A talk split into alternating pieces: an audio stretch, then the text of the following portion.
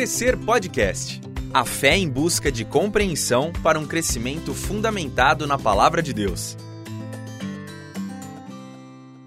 Nós vamos conversar sobre a era monárquica, né? O rei da promessa. Esse é o título da nossa aula, o título que você encontra lá no e-book do André Heinck e você é, acredito que tenha lido esse texto, e eu também aproveito para reforçar a necessidade de você fazer a leitura do texto, acompanhar aqui nos nossos encontros a nossa exposição, mas também tudo isso é para que você leia melhor a Bíblia. Lembra disso. O que a gente está fazendo é dar algumas ferramentas, um norte para que a tua leitura da Bíblia seja proveitosa. Então é imprescindível que você entenda esse curso dessa forma. O lugar desse curso é te preparar para uma leitura melhor das escrituras, tá bom? Então leiam a Bíblia, isso que é o mais importante para a gente. Eu quero começar falando um pouquinho daquela transição que nós vimos na semana passada e a gente olhar um pouquinho para esse aspecto primeiro, né, aspecto que é ela não fazia parte, ela nunca foi um plano de Deus, uma intenção de Deus, ou seja, não é Deus quem dá a monarquia como a sua vontade, né? Mas Deus permite que o povo entre em um sistema monárquico a pedido do próprio povo, né? Então Deus concede a monarquia para esse povo que ele haveria de governar, né? Então, com o Marte a gente aprendeu algumas coisas. Em primeiro lugar, foi o próprio povo quem pediu um rei, e isso fica naquela passagem dramática de 1 Samuel, capítulo 8. Né? Samuel fica bastante chateado com essa decisão do povo de pedir um rei, porque o povo de Deus queria ser como os outros povos. Né? É dado ao povo de Deus o privilégio de ser povo de Deus, de ser um povo para servir como instrumento de Deus para ser luz entre as nações, para ser um reino de reis e de sacerdotes, mas este povo prefere decide ser como as outras nações. A gente sabe que pressões históricas fizeram com que essa decisão uh, fosse intensificada por parte das lideranças das tribos, né? A crescente dos filisteus, né, que dominavam o ferro nessa época. A gente tem textos que mostram a precariedade militar de Israel, né? É curioso pensar que quando a gente pensa em, em Saul indo para a batalha, né, aquela história toda lá de Davi e Golias, a gente pensa em dois exércitos de igual para igual, mas enquanto os filisteus iam para a batalha com armadura, capacete, espadas e lanças, o povo de Israel ia para a batalha com foice, enxada, rastelo. Né? Eles não eram o povo que dominava o ferro. E até mesmo para afiar os seus instrumentos de batalha, eles tinham que ir até os filisteus e pagar para os filisteus afiar os seus instrumentos, né? Apenas duas espadas existiam no tempo de Saul na terra de Israel, que era justamente a espada de Saul e a espada de Jonatas. Então era uma situação militar muito precária. A gente ainda está falando de uma liga tribal. Saul serviu muito mais. Ele estava muito mais para a coluna de juízes do que para a coluna de reis, de fato, né? A sua atuação foi muito mais semelhante à dos juízes libertadores que eram levantados para ocasionalmente libertar o povo de Israel da opressão inimiga, do que de fato um líder, né, um monarca, né, alguém que assume a coroa, organiza a nação, unifica tudo e etc. O povo foi advertido por Samuel né, sobre o preço da monarquia e, mesmo assim, decidiu ser como as demais nações. Né? Samuel advertiu o povo, falando da parte de Deus, que a monarquia exigiria do povo um preço muito alto. Né? A gente vai ver até mesmo que com Salomão, aquele sistema da corvéia que a gente viu acontecer no Egito, ou seja, o sistema de que a própria população era convocada a trabalhos forçados né, para a construção das coisas do Estado, vai acontecer dentro do povo de Israel. Em Salomão é que a gente vai ver se intensificar essa passagem de 1 Samuel 8, de 10 a 22, quando Samuel mostrou para o povo o preço da monarquia. Em terceiro lugar, mesmo assim, né, Deus é o rei de Israel, mesmo concedendo ao povo o seu desejo de serem governados por um rei, de unificarem a liderança das tribos, né, para que estejam unidos na luta contra os seus inimigos.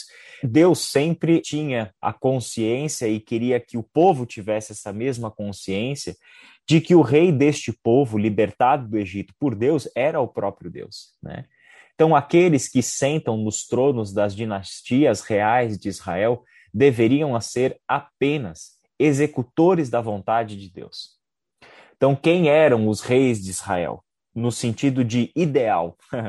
o que é o ideal de um rei né, do povo? É um executor da vontade daquele que é o verdadeiro rei, que é Deus. Né? O texto de 1 Crônicas 17 fala muito sobre isso, e também os Salmos, né, de 96 até 99, mostram essa consciência que Davi tinha porque ele entendeu, ele foi um dos reis que entenderam, né? Ser apenas um pastor que conduzia um rebanho que não era dele.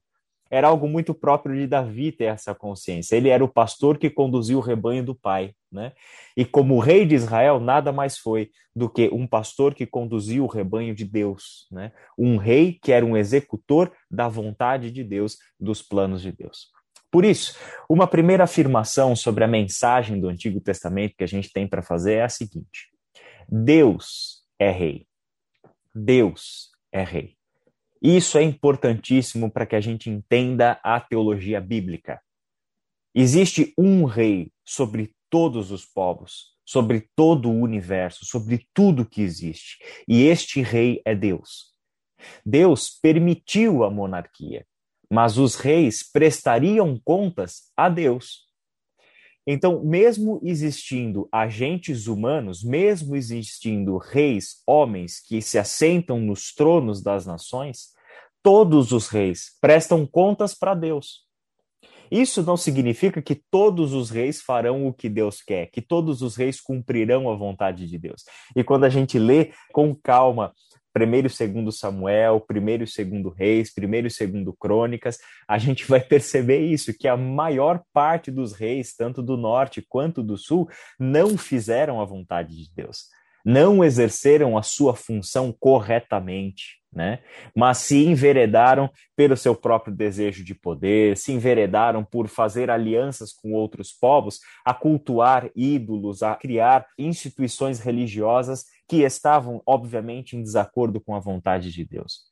O texto de 1 Crônicas 17, 14 diz assim: Eu o confirmarei para sempre como rei, sobre minha casa e sobre o meu reino. O seu trono será estabelecido para sempre. Já já a gente volta nesse texto olhando para o contexto em que essa palavra é dada. Mas é interessante você perceber isso. Quem é o dono da casa é Deus. Quem é o dono do reino é Deus. É Ele quem estabelece e é Ele quem tira reis. É Ele quem faz com que a história esteja sempre prestando contas ao único e verdadeiro Rei. Seguindo, um quarto ponto ainda sobre este primeiro ponto nosso, o fracassado reinado de Saul, a sua arrogância foi o que o fez assumir um papel que era exclusivo do sacerdote. À frente da batalha, ao invés de esperar por Samuel para fazer os sacrifícios devidos, ele se torna um homem precipitado, arrogante, se vê no direito de, já que eu sou o rei, eu posso assumir inclusive as funções dos sacerdotes, exclusivas dos sacerdotes, e esta sua arrogância, o seu orgulho, lhe custa o reino. Né? Saul perde o reino justamente porque não soube administrar né, a sua posição de poder em submissão a Deus. Né? Então, não foi submisso a Deus, essa insubmissão se representa nessas atitudes dele, e isso lhe custa ao reino. Né?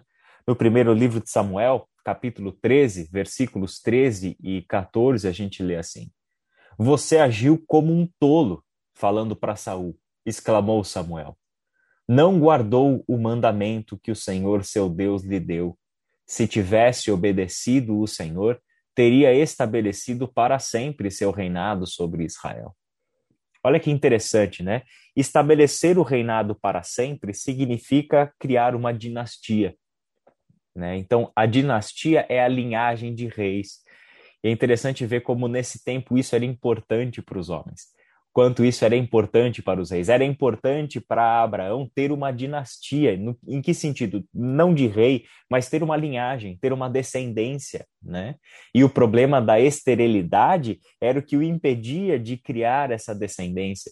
Para um rei, era tremendamente importante saber que o seu reinado se perpetuaria, ele faria uma dinastia. Os seus filhos, os seus netos e os seus bisnetos sentariam no seu trono e governariam. Né? Então, isso era importante.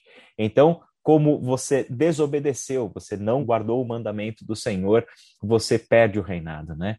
Agora, porém, seu reinado não permanecerá, pois o Senhor escolheu um homem segundo o coração dele. O Senhor já designou esse homem para ser líder de seu povo, pois você não obedeceu ao mandamento do Senhor. Olha que interessante, Saul é o rei, está sendo repreendido por Samuel aqui claramente numa função profética. E o que Samuel, como profeta, tem a dizer para o rei? Você desobedeceu a Deus e Deus vai tirar você do trono. O que se espera do rei é a obediência a Deus, é que sirva a Deus e que governe o povo segundo a vontade de Deus, para que de fato haja justiça, para que de fato haja estabilidade, para que de fato haja a preservação da vida, né? Ou seja, a batalha contra os inimigos, que era a luta pela vida que esse povo tinha naquela época, né? Então todos esses detalhes eram resolvidos na obediência do rei a Deus, que conduziria o povo, pastorearia o povo na vontade de Deus e segundo o mandamento do Senhor. Assim como a gente viu aqui nesse texto, né? Deus escolheu um homem segundo o seu coração. E a gente já sabe quem é o homem, né? Eu lembro da escola bíblica dominical na minha igreja que a gente cantava uma música, né, sobre Davi, né, que ele era o pastorzinho que não confiava em si, né, cheio de ousadia, orando sempre a Deus, foi enfrentar um dia o, o herói dos filisteus. Alguém lembra dessa música? Coisa de escola dominical, cantava essa música no flanelógrafo. A escolha de um novo rei acontece de um jeito muito interessante. Eu vou convidar você agora para abrir sua Bíblia, se você puder, e se você tiver ela em mãos, no primeiro livro de Samuel. A gente não vai ler muitas partes, mas pelo menos para a gente ir observando isso aí na sequência do texto de Samuel, né? Em primeiro lugar, a gente tem aqui, em 1 Samuel 16, este primeiro texto que é fantástico, por quê? Porque Saul ainda é rei e ele vai permanecer rei até o final do primeiro livro de Samuel. Só que nesse processo todo, enquanto lá Saul está lutando para se manter no trono, mesmo depois de ter sido rejeitado por Deus, Deus, em paralelo, em off, já está construindo o seu plano. Entende? Deus já vai lá, envia Samuel para a casa de Jessé para escolher o novo rei de Israel. Então, essa é a história que a gente vê neste capítulo 16 do primeiro livro de Samuel. O Senhor disse a Samuel: Você já lamentou o suficiente por Saul? Eu o rejeitei como rei de Israel. Agora, encha uma vasilha com óleo e vá a Belém. Procure um homem chamado Jessé, que vive ali, pois escolhi um dos seus filhos para ser rei quando Deus fala, né, para Samuel, encha uma vasilha com óleo, ele já sabe o que significa, né? Você está indo lá com uma missão muito bem definida. Você está indo lá para ungir alguém, não é para pôr tempero na salada, né? Você está enchendo a vasilha com óleo para você ir lá ungir uma pessoa, a pessoa que eu escolhi né? Então, aqui a gente tem um avanço significativo nessa história de Deus, né? Deus envia Samuel para ungir o rei Davi, que a gente encontra nesses primeiros 13 versículos do capítulo 16, e que no versículo 7 nós temos um texto assim bem importante que eu gostaria de fazer a leitura.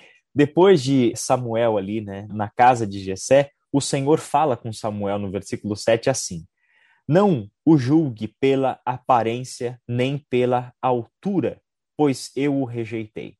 O Senhor não vê as coisas como o ser humano as vê. As pessoas julgam pela aparência exterior, mas o Senhor olha para o coração. Aos critérios humanos estabelecidos por Samuel, o filho mais alto, mais velho, mais forte, né? Ou seja, você ia cometer o mesmo erro que com Saul. Saul era esse sujeito alto, forte, bonito, etc. Ou seja, o perfil de um guerreiro é o cara que a gente imagina como rei. E não um garoto jovenzinho, franzino e etc., pastor de ovelhas, tocador de harpa, habilidoso com uma funda e não com espada, né? Não é esse sujeito que a gente vai pensar como rei, né? Mas é interessante essa revelação que a palavra de Deus nos dá, né? Nós olhamos e estabelecemos critérios com bases completamente humanas. Olhamos para as pessoas e fazemos o julgamento das pessoas isso vale para nós mesmos, né? Fazemos autoavaliações com base nos nossos próprios critérios, né? Só que Deus olha para o coração e Deus é o único capaz de enxergar o coração. Deus é que sabe do que existe no nosso ser interior. Deus é o que sabe o que se passa lá dentro. Por essa razão, Deus tem um critério diferente do que Samuel. Assim, é Davi quem vai ser escolhido e não os seus irmãos, né? O mais jovem, aquele que o pai nem se lembrava mais. Ah, lá no campo tem mais um filho, mas ele está lá no campo cuidando das então chama ele porque agora deu para entender que é ele mesmo que vai ser ungido rei de Israel, né? E ungido rei de Israel, Davi se torna um servo na corte de Saul, né? Como o espírito do Senhor havia se retirado de Saul, que é o que a gente lê logo no versículo 14, foi enviado da parte do Senhor um espírito maligno que o atormentava. Então, toda vez que este Saul era atormentado, Davi estava ali para tocar sua harpa e por meio de Davi, Saul se acalmava. Então ele se torna alguém importante dentro da corte de Saul e exerce essa função ali dentro. Só que Davi vai se revelando um sujeito habilidoso em outras áreas. Ele não era bom apenas com a harpa, mas ele também era bom com a funda. Né? Então, quando coloca-se Davi diante da necessidade de lutar, Davi se revela como um guerreiro. Né? Então, acontece isso, a primeira grande história sobre este Davi guerreiro que surge é a sua ousadia, sua tremenda coragem. Por quê? Uma coisa é ser habilidoso com um instrumento de batalha, como uma foice, uma enxada ou um rastelo, como era o caso do povo de Israel nessa época, mas também com uma espada ou com uma lança ou com um escudo ou qualquer coisa desse tipo. É, a outra coisa é ter coragem de ir lá enfrentar um guerreiro herói como era Golias, né? Então, soldados que já tinham guerreado tinha de monte, mas quem tivesse coragem para ir lá enfrentar o guerreiro, sabendo de tudo que estava envolvido nessa batalha com, com Golias, era uma outra história. E Davi se apresenta ali e na força do Senhor, confiando em Deus, é que Davi vai para a batalha contra Golias. Aqui tem uma lição que eu acho fantástica para nós, embora não seja muito foco olhar para essas lições é, individuais dessas histórias, mas é uma que me marca muito e eu quero compartilhar com vocês. Quando Davi vai lutar com Golias, parece um ato impensado, né? É um menino, né, querendo se aparecer, porque foi o que foi entendido do, do, do feito dele, né? É, você tem um monte de soldado aqui, um monte de gente que já guerreirou, que já matou, que já quase morreu, e vem esse pastorzinho, né, querer lutar contra o, o guerreiro, né? Esse é um moleque querendo se aparecer, né? Só que Davi dá uma justificativa, ele explica a sua decisão. E quando ele explica a sua decisão, ninguém o refuta. Qual é a decisão de Davi e com base em que ele toma essa decisão? Eu vou lutar contra Golias. Por quê? Eu vou lutar contra Golias. Por que a minha decisão? Porque quando eu pastoreava os rebanhos do meu pai, apareceu um leão e Deus me deu vitória contra o leão. Eu matei um leão com as minhas próprias mãos que queriam atacar o rebanho do meu pai. Quando apareceu um urso, Deus me deu vitória contra o urso e eu matei um urso com as minhas próprias mãos. Não era o Leonardo DiCaprio no filme lá, mas eu matei um urso com as próprias mãos é, quando ele foi atacar o rebanho do meu pai. Deus esteve comigo contra o leão e contra o urso e já me deu a vida desse incircunciso. Eu vou lutar contra ele nessa confiança, na experiência. O ato de fé de Davi, de que ele lutaria e venceria, está baseado na experiência e não num tiro no escuro a experiência de que ele já lutou e venceu em nome do Senhor. Por isso ele foi para a luta, né? A partir desse momento, Davi começa a se destacar e outras coisas vão acontecendo. Outras oportunidades de mostrar as suas habilidades vão surgindo. E isso faz com que Saul comece a ter inveja de Davi, começar a olhar Davi como um rival, né, como um concorrente ao trono, como alguém que estava fazendo fama em Israel. Deste ponto em diante, como diz o capítulo 18, de 1 Samuel, a luta toda de Saul deixa de ser pelo povo como se esperava de um rei. Saul simplesmente esquece as questões do reinado, esquece-se das questões do povo, se esquece das necessidades econômicas do povo, deixa um caos econômico na história da nação nesse período. Deixa para o seu sucessor Isbosete um verdadeiro reino em frangalhos. Por quê? Por quê? Porque deste ponto em diante a luta de Saul era para se manter no poder. Tudo o que Saul queria era fazer de tudo para vencer aqueles que eram uma ameaça para ele no seu trono. E essa foi a trajetória de Saul até o final do primeiro livro de Samuel, quando ele morre. Assim, nós temos um período, né, como era de se imaginar, de uma verdadeira instabilidade política. Né? Saul deixa um reino em frangalhos, né? Saul deixa a história desse povo à deriva, né? Porque o tempo todo, na sua maior parte do reinado, lutou para se manter no poder, se esqueceu das suas tarefas como rei, como já tinha sido dito, se esqueceu do mandamento do Senhor, então obedecer a Deus não é algo que estava no horizonte de Saul, e ele passa a trabalhar simplesmente pela sua própria estabilidade no trono. Né? Então, este período sequente, subsequente, é essa transição né, de um período de instabilidade política, que é o que Saul deixou, para um reino unificado e forte novamente sob a liderança de Davi. Uma outra afirmação importante sobre o Antigo Testamento nessa história é a seguinte: Davi recebeu a promessa que ampliaria a informação dada a Abraão esse foi o segundo grande passo na linhagem da promessa. Então, isso é algo importante de se perceber. Com a monarquia em Davi, o plano de promessa de Deus dá um passo fundamental, decisivo. E no reinado de Davi é que acontece um passo ah, seguinte, né? Aquele primeiro passo e promessa que Deus deu com Abraão, algumas informações novas são dadas sobre o que Deus haveria de fazer na história. Então, essa é uma promessa que agora é ampliada e um novo dado surge para que a gente entenda o que Deus está fazendo na história. Hoje a gente vai descobrir que dado que é esse, que informação ampliada que é essa, tá? A unificação do reino é o que vai ser o, o primeiro trabalho de Davi, né? Ele tem ali a comecinho do segundo livro de Samuel, é, o que acontece logo após a morte de Saul. Então, após essa morte, a gente sempre tem que olhar para Israel como uma liga tribal. Sempre lembra disso, tá? A gente não pode pensar Israel como um estado moderno, né? Não dá para pensar Israel como uma nação de hoje, tá? Israel, na verdade, é ainda uma liga tribal. São líderes de diversas tribos que habitam o mesmo território e têm algumas coisas em comum. Eles estão debaixo de uma mesma história de libertação da terra do Egito, eles são parentes, né? então cada tribo dividida ali aos filhos de Jacó, né? E aqui você tem é, especificamente essa consciência tribal que acaba afetando a organização deste povo. Né? Por quê? Porque eles estão divididos com relação à monarquia.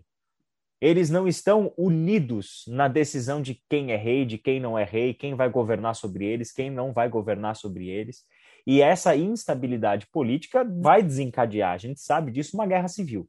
Né? Então a gente tem Isbosete ou Isbaal. Né? Isbosete, na verdade, é, o, é, o, é, um, é um nome é pejorativo, né? como o André Heinck coloca na apostila dele, né? a vergonha da casa. Né? Então, a, ele é um sujeito instável, governa por pouquíssimo tempo, são apenas dois anos no poder. Ele é o herdeiro de Saul e é ele, por uma questão de, de passagem, né, de, de, de bastão, né, sucessão real, ele é aquele que vai assumir o reinado de Israel. Então, ele é proclamado rei de Israel. Enquanto isso, Davi vai ser ungido rei de Judá. Davi já havia mostrado para todo o povo a sua habilidade, a sua competência como líder militar, como organizador, como articulador de, de alianças, etc. Davi já tinha provado o seu valor nesse sentido. Então, ele, na verdade, tem um curso natural né, dentro da própria história de Israel que é ir recebendo aí essa ascendência dentre o povo, né? E aí dessa forma ele se torna o rei de Judá. Pode abrir sua Bíblia também no segundo livro de Samuel, que a gente vai agora acompanhar aí a sequência desses capítulos até chegarmos no capítulo 7, que é decisivo para o nosso encontro de hoje, tá? Um terceiro ponto aqui é que a monarquia não era um consenso entre as tribos. E existe uma tensão entre norte e sul que acaba se intensificando. Então, o povo de Israel, né, sob a liderança de Esbozete, e o povo de Judá, sob a liderança de Davi, começam a entrar em choque. Né? Então, esse conflito né, se estabelece numa guerra civil, e a gente tem, desde o capítulo 3 né, do segundo livro de Samuel, essa fala: né, assim começou uma longa guerra entre a família de Saul e a família de Davi. Né? Por quê, gente? Dinastia real tem a ver com uma família. Né? O trono não é compartilhado. Né? Então, o que você tem aqui, literalmente, é uma guerra dos tronos. Né? Que família vai assumir o poder? Né? Que família vai assumir o reinado sobre essa região toda? Né? Então, essa é a questão que está em pauta. Né? Desde, o, na verdade, a guerra né, começa com um primeiro incidente, que é no capítulo 2, desde o versículo 12, sob a liderança de Abner, ainda lá com Isbosete, e aqui mostra-se que essa guerra, que essa luta, essa tensão se intensificaria. Né? o que vai acontecer? Esbozete vai ser assassinado, e no capítulo 5 nós temos uma passagem muito importante. Essa eu vou querer ler esses dois primeiros versículos do capítulo 5 com vocês. Então, depois do assassinato de Esbozete, né, todas as tribos de Israel vieram a Hebron para encontrar-se com Davi. Hebron era a capital do reino de Davi, do reino de Judá, né, do reino do sul. Somos do mesmo povo e raça disseram para Davi. No passado, quando Saul era nosso rei, era você que liderava o exército de Saul. E o Senhor lhe disse: Você será o pastor do meu povo Israel, será o líder de Israel. Né? Essa é a introdução de uma conversa que, na verdade, vai significar o quê? O pedido das tribos do norte para que Davi se tornasse rei sobre eles. Então, o que aconteceu? A linhagem de Saul foi interrompida com o assassinato de Esbozete. Eles ficaram sem rei na sucessão do trono.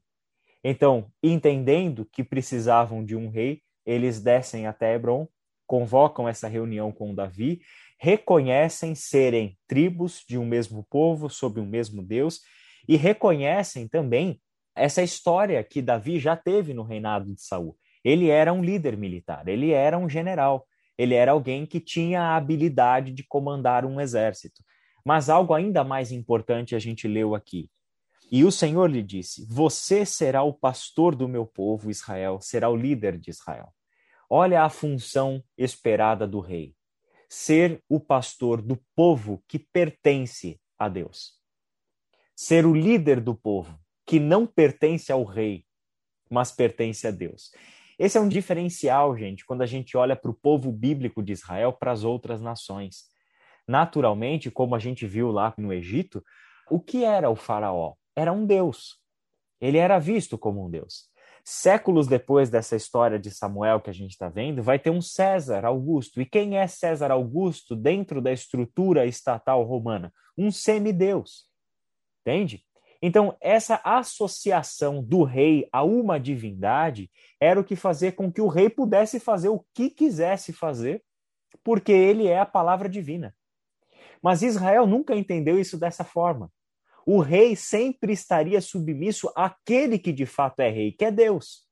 Quem governa é Deus, e o rei é instrumento nas mãos de Deus. É pastor que cuida do povo, é líder que conduz o povo para Deus. Então, o rei está a serviço de Deus e, por isso mesmo, presta contas para Deus, que é o seu chefe, que é de fato aquele que reina. Uma prova definitiva de que Davi tinha essa consciência são os salmos. Quando nós lemos os salmos de Davi, quem é rei? É Deus. É Deus. Ele sempre é tido por Davi, nas suas palavras, como aquele que de fato governa, o rei sobre toda a terra. Sempre é Deus, né? Então, isso mostra que Davi tinha com clareza essa consciência. Tá? A sequência do texto mostra que o primeiro ato de Davi como rei sobre todo Israel é a conquista da cidade de Jebus. Né? Jebus era uma cidade, capital dos Jebuseus, um dos povos que vivia, que habitava a terra de Canaã. Se você voltar lá para Êxodo, capítulo 3, você vai ver Deus falando com Moisés no início da sua trajetória ali para libertar o povo, e ele fala: Olha, eu prometi para os seus pais a terra dos heteus, dos cananeus, dos jebuseus, dos arameus e etc. Então, Jebus é a capital dos jebuseus e é exatamente para lá que Davi marcha para conquistar essa cidade. O que viria a ser Jebus? Né? A cidade de Davi, seu primeiro ato como rei, né, do reino unificado agora, é a conquista dessa cidade, se tornaria a capital do seu reino, e Jebus se torna a cidade de Jerusalém, como nós a conhecemos. Né? Então é dali que vem Jerusalém, né? Jerusalém que viria a ser e aí ocupar esse papel decisivo que a gente encontra no restante de toda a história bíblica, né? Jerusalém vem a ser a capital da administração, então uma cidade central da administração do Reino Unido, né? Segundo Samuel 5 de 6 a 10 mostra isso, mas também Jerusalém viria a ser a capital, né? O lugar central para o culto, né? Era o único lugar de culto, né? Então, em Jerusalém seria construído o templo, em Jerusalém seria, seriam feitos os sacrifícios, era para Jerusalém que as peregrinações seriam feitas nos, nos tempos sagrados e assim por diante. Né? Bom, para a gente caminhar para o fim dessa história em que sentido Davi é rei da promessa? Né? O, o que, que é, a gente entendeu esse cenário, a chegada de Davi ao trono, a unificação do reino e todas essas passagens dos livros de Samuel vão mostrar isso para nós. E aí a história de Davi vai até o final do segundo livro de Samuel, porque no primeiro livro dos reis já é o final da vida de Davi, sua morte, e aí quando Salomão assume o trono no lugar do seu pai. Né? Então, aqui a gente precisa se concentrar nesse ponto. Davi é o rei da promessa. Um primeiro dado importante, né, que às vezes a gente não percebe né, lendo essa história, é que Davi foi ungido três vezes. O Daniel Heinck destaca isso no texto dele. Em 1 Samuel 16, 13, quando ele é ungido lá por, por Samuel, na, ainda na casa do seu pai. Em 2 Samuel 2, 4, né, em Hebron. E em 2 Samuel 5, 3, como o rei de todo Israel. Isso significa que Davi é três vezes Messias. Por quê? Porque a palavra Messias significa ungido. Né? Então, ele é o triplamente ungido. Isso é um dado significativo para um rei, visto a função que o rei exerceria dentro da história de salvação de Deus que a gente está vendo. E aí acontece uma cena marcante, né? logo depois dessa estabilização do reino. Então, acabou a guerra civil, o reino está unificado, Jebus foi conquistada, se torna a capital, Jerusalém, então, a cidade de Davi, se torna o ponto central da administração e da religião de todo esse povo. Há uma estabilidade, ou seja, o país está defendido agora para lutar contra os seus inimigos, a estrutura de guerra de Davi é poderosa, né? Então existe essa emancipação e um reino, né, que, que atingiria o seu auge aí com este reinado de Davi, então você tem um tempo de estabilidade. Aquele caos de Saul já foi resolvido. E aí chega no capítulo 7, existe uma história muito bonita. E é uma história bonita que eu gosto de pensar na amizade de Davi com Deus. A forma como Davi e Deus são próximos, né? Da mesma forma como Deus era muito próximo de Moisés, por exemplo, né? Os primeiros versículos do capítulo 7 diz o seguinte: quando o rei Davi já havia se estabelecido em seu palácio e o Senhor lhe tinha dado descanso de todos os inimigos ao redor, presta atenção. Esse esse texto, esse primeiro versículo disse para nós de o tempo de estabilidade. Davi já estava no seu palácio real, na sua capital, já não tinha mais inimigos para causar medo, ameaça, estabilidade, um tempo de bonança, certo? Então, o que, que acontece nesse tempo de bonança? Davi mandou chamar o profeta Natã. O rei disse: Veja, moro num palácio, uma casa de cedro, enquanto a arca de Deus está lá fora, numa simples tenda. A referência aqui é ao tabernáculo. Deus está habitando no meio do povo, mas aos olhos de Davi, num lugar indigno. Na verdade, eu sou o rei, mas eu sou o pastor do povo que é dele. Então, quem deveria estar habitando lá fora, né, numa tenda, sou eu, e ele habitando numa casa de cedro e num palácio. Então, qual que é a intenção de Davi? Construir para Deus uma casa. Essa é a intenção de Davi. A intenção que Natan vai perceber e vai responder para ele, versículo 3. Natan respondeu ao rei: Faça o que tens em mente, pois o Senhor está com o rei. Então, Davi, toma a decisão. Qual que é o projeto? Vai em frente, né? Aí o que acontece no versículo 4 é que naquela mesma noite, porém, o Senhor vai falar com Natan. Esse é um texto tão lindo, gente, que não dá para a gente encerrar o nosso encontro de hoje sem ler essa passagem. Vá e diga a meu servo Davi, que assim diz o Senhor: Acaso cabe a você construir uma casa para eu habitar? Já começou mal a história, né? A gente já pensa, ixi, o que, que vai acontecer? Desde o dia em que tirei os israelitas do Egito até hoje, nunca morei numa casa. Sempre acompanhei o povo de um lugar para o outro numa tenda, num tabernáculo.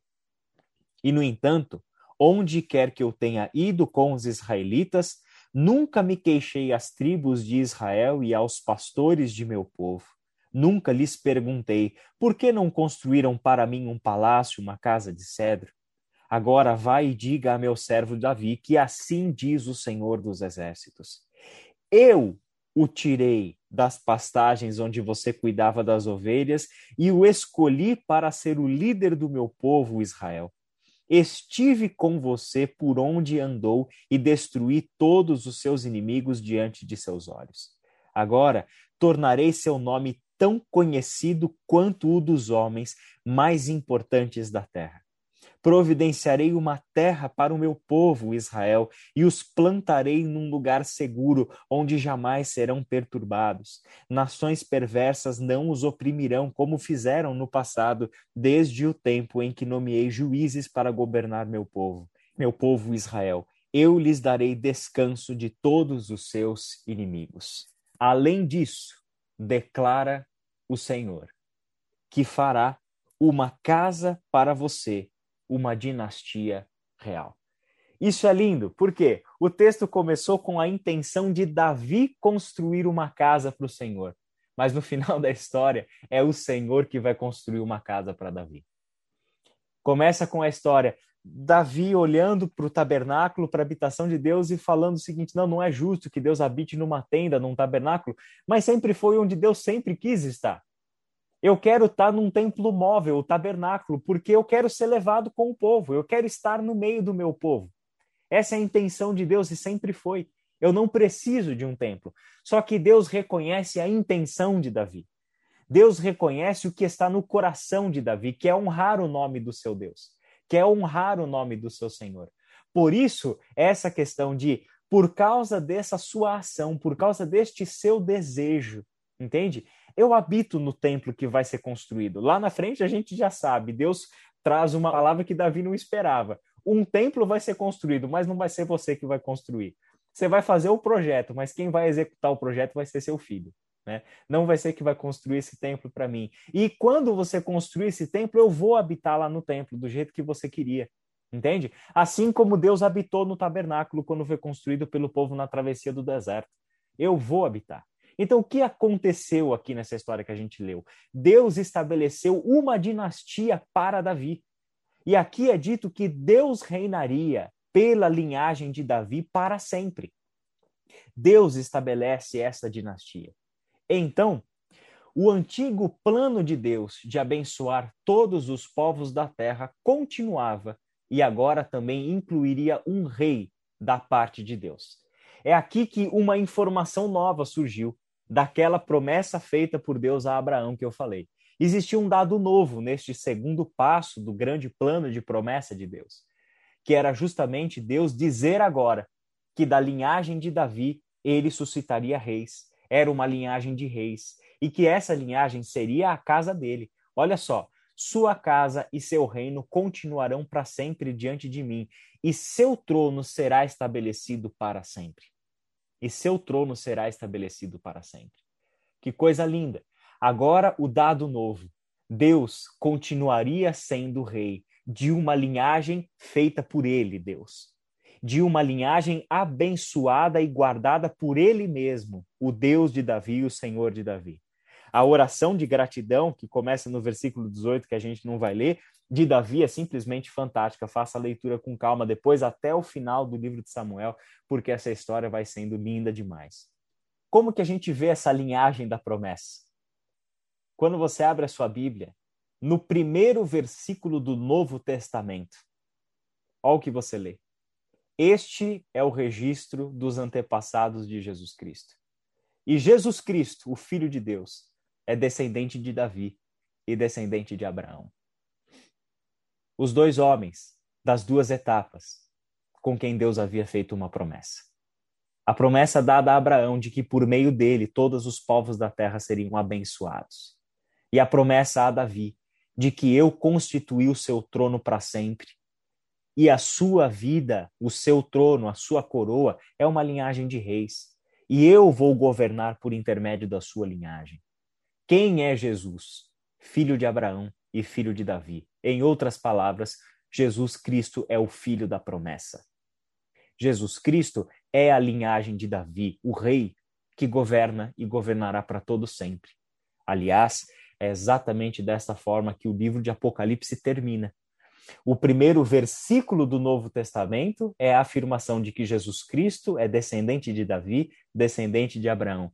E lá no finalzinho, último capítulo do Novo Testamento, que é o livro do Apocalipse 22, a gente lê o seguinte: Eu, Jesus, enviei meu anjo a fim de lhes dar esta mensagem para as igrejas. Eu sou a origem de Davi e o herdeiro de seu trono. Sou a brilhante estrela da manhã. Quem é Jesus? A origem de Davi e o herdeiro do seu trono. Davi existiu porque um dia existiu Jesus na eternidade.